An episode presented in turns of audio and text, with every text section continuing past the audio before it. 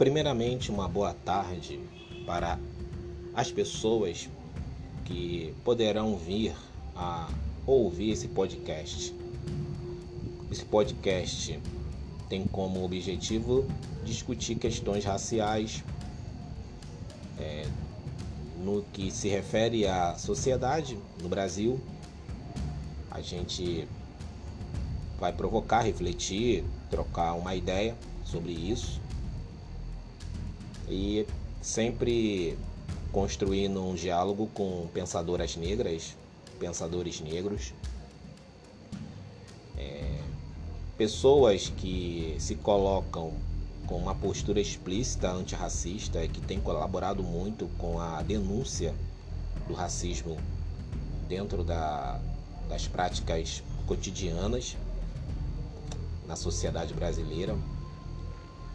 Hoje nós temos um, um movimento de pessoas que tem colaborado muito com debates, discussões, reflexões, provocações. Esse material tá, tá aí, é, fluído pela, pelas redes sociais. Então, eu, dentro desse mar né, de, de pessoas que integram um, um movimento negro educador, um movimento negro de resiliência, eu serei apenas ali uma, uma gota. Mas eu acredito que é assim que se constrói a luta. No coletivo, tecendo gota a gota, né? juntando, somando gota a gota, para que a gente possa é, enfrentar de forma consciente a violência racista dentro da, do país. Então, antes de mais nada, é preciso entender, antes de mais nada, para que a gente não entre já no, num pensamento neurótico, a gente precisa saber refletir sobre a normalidade do racismo. Sim, o racismo ele é uma manifestação normal dentro da nossa sociedade. Repito, o racismo é uma manifestação normal da sociedade e não é um fenômeno patológico, não é algo que é anormal, não é algo que precisa ser curado. Nada disso. Porque quando a gente pensa que o racismo tem que ser curado, a gente entende ele como uma doença. E o racismo não é doença, o racismo não é anormal. O racismo faz parte da nossa organização social, econômica, política. Estrutura nossas relações. A violência racista é estruturante nas relações. Então, partir desse entendimento é importante porque a gente deixa de romantizar o racismo como se fosse um, uma bactéria, um fungo, um vírus que precisa ser eliminado. Tem um remédio, tem os, os remédios. Racismo tem remédio? Não tem remédio.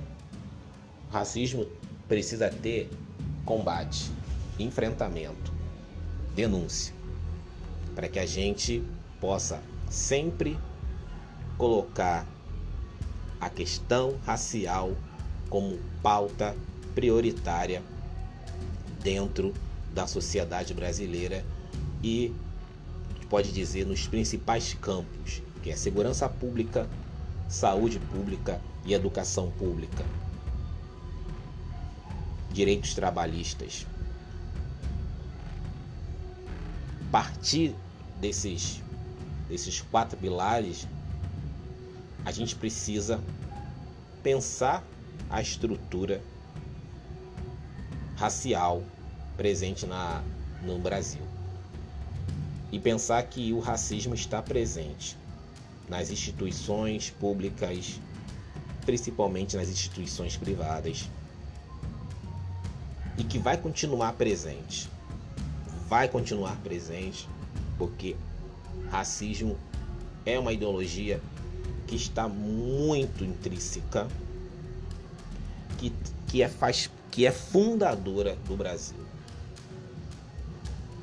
A gente sabe que se não houvesse o racismo, não haveria o Brasil de hoje. Não haveria o Brasil de hoje. Então, vamos começar pensando isso, que o racismo ele é normal, que ele não é uma patologia, que ele não precisa ser curado, que ele precisa ser combatido. E esse combate ele é ancestral, vem de, ó, dos nossos ancestrais, está no presente e continuará no futuro. Que o racismo nunca deixará de fazer parte no, da nossa organização sócio política, econômica, educacional, enfim, nunca deixará de fazer parte. Então vamos começar a pensar sobre isso, como o racismo ele é normal. Então valeu, gente. Obrigado aí por ouvirem e em breve ter, terei, terei farei outras postagens. Esse início foi meio experimental, mas os próximos tenho certeza que serão mais organizados. Valeu!